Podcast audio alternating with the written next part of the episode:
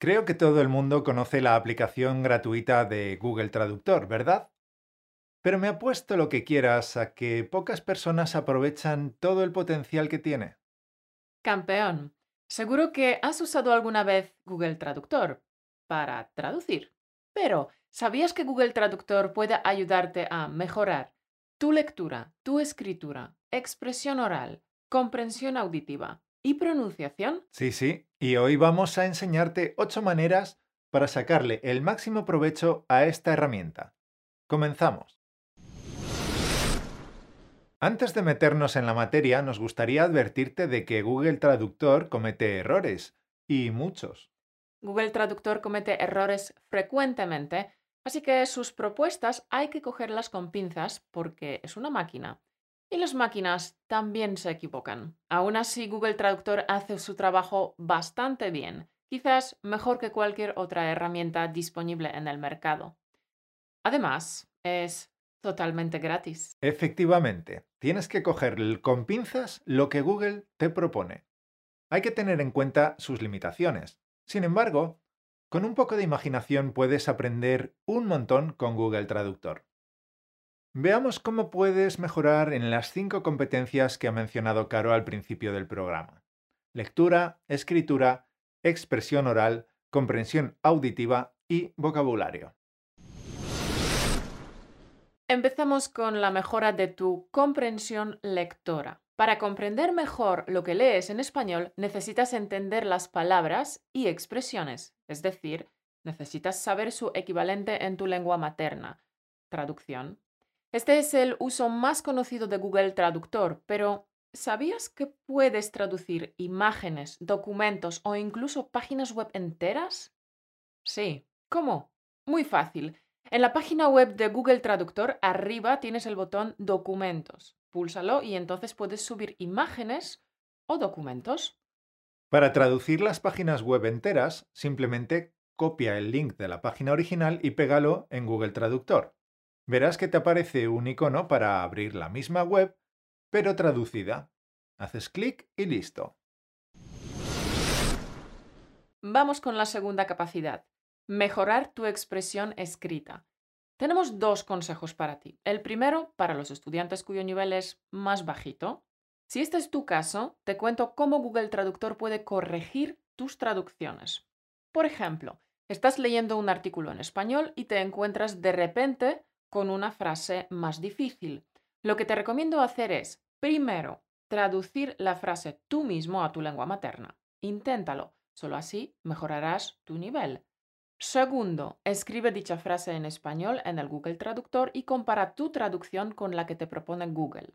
De esta manera aprenderás muchas cosas sobre cómo se construyen las frases en español y de aspectos gramaticales en español que pasabas por alto hasta ahora. Bien, esto está muy bien cuando tu nivel es principiante, pero cuando tu nivel es algo más alto, intermedio o avanzado, te recomendamos otra estrategia para que aprendas a hablar y escribir directamente en español, sin tener que pensar primero en tu lengua materna.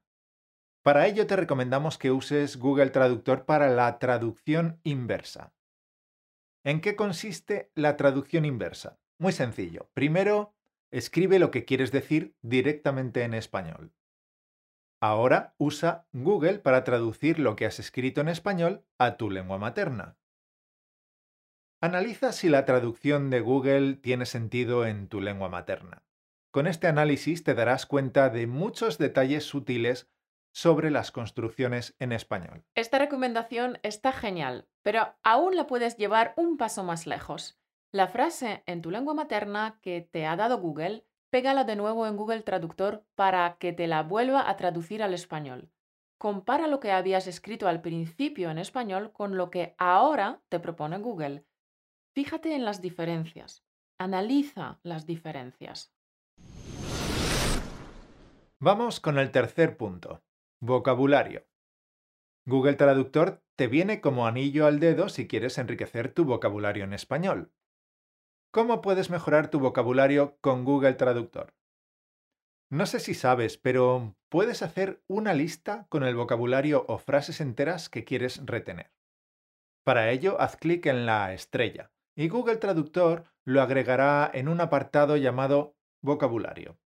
En versión inglesa se llama Phrasebook. Puedes acceder a esta lista de frases de manera muy rápida, así que imagínate lo mucho que te puede ayudar este truco en tus conversaciones en español, porque lo puedes usar en una infinidad de situaciones. Por ejemplo, antes de la visita al médico puedes guardar palabras o frases que quisieras usar en tu conversación con el médico. O si vas a viajar, Puedes guardar frases enteras que necesitarás en el aeropuerto o en un hotel. Las posibilidades son ilimitadas, así que te animo a que lo pruebes porque es súper útil. Las siguientes dos, desgraciadamente, no están disponibles en todos los idiomas. En búlgaro, por ejemplo, no están disponibles, pero sí en español, así que estás de suerte.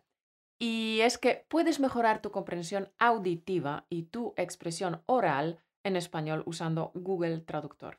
Es decir, puedes entrenar hablar y escuchar en español. Vamos primero con la comprensión auditiva. Efectivamente, Google Traductor te ayuda a entender lo que escuchas. Mira, imagínate, por ejemplo, que estás viendo una película sin subtítulos, o noticias, o estás escuchando la radio y no entiendes algunas frases. Google Traductor te puede ayudar. Simplemente pulsa el icono de micrófono que se encuentra abajo a la izquierda. Google Traductor debería pillar cualquier audio y te lo debería traducir. En serio, Google Traductor puede escuchar y traducir casi cualquier audio. Y digo casi porque si hay mucho ruido o interferencias o una música de fondo muy alta en la película, pues puede que Google tenga problemas para captar los sonidos.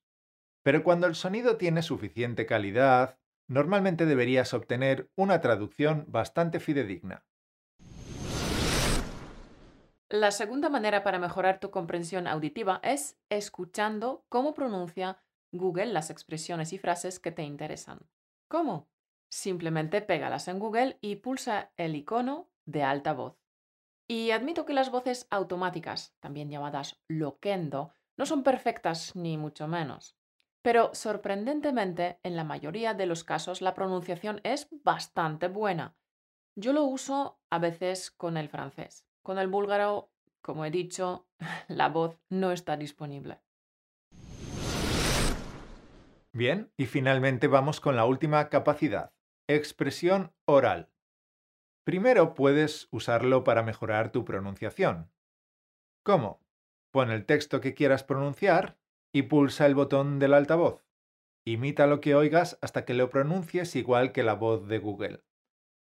Y tal como ha dicho Caro hace un momento, la voz de Google Traductor no siempre suena natural, pero es suficientemente buena para imitarla y mejorar tu pronunciación. Sí, estoy de acuerdo.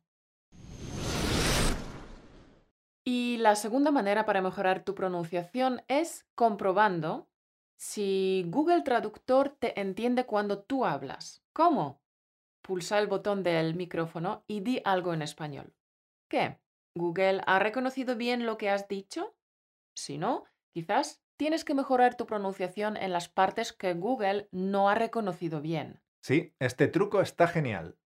Aunque por favor, ten en cuenta que Google Traductor no es perfecto. A veces Google no ha reconocido lo que yo le he dicho en español, a pesar de ser español y esforzarme en vocalizar.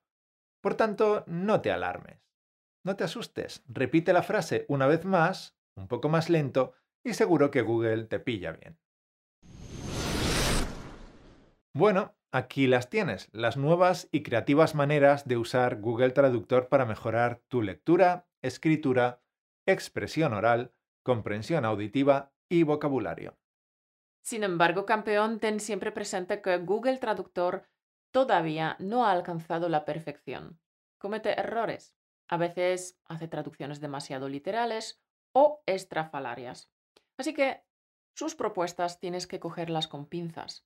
Pero aún así, Google Traductor es un buen complemento y una herramienta útil para aprender idiomas, siempre y cuando la uses adecuadamente. Campeón, esperamos que hayas aprendido algo nuevo en este vídeo. Y si es así, danos un like. Nos alegrará saber que te hemos ayudado un poquito en tu camino hacia la fluidez. Gracias, tesoro, por acompañarnos una semana más. Gracias por tus comentarios calurosos, gracias por tus emails y mensajes de voz llenos de entusiasmo en los que compartes con nosotros tus éxitos. Siempre es un placer inmenso saber que lo que Mauro y yo hacemos es útil para otros entusiastas de idiomas y que podemos aportar nuestro pequeño granito de arena para mejorar tu vida. Y colorín colorado, este podcast se ha acabado. Te deseo que pases una semana estupenda. Nos vemos dentro de siete días. Hasta el lunes que viene. Un beso.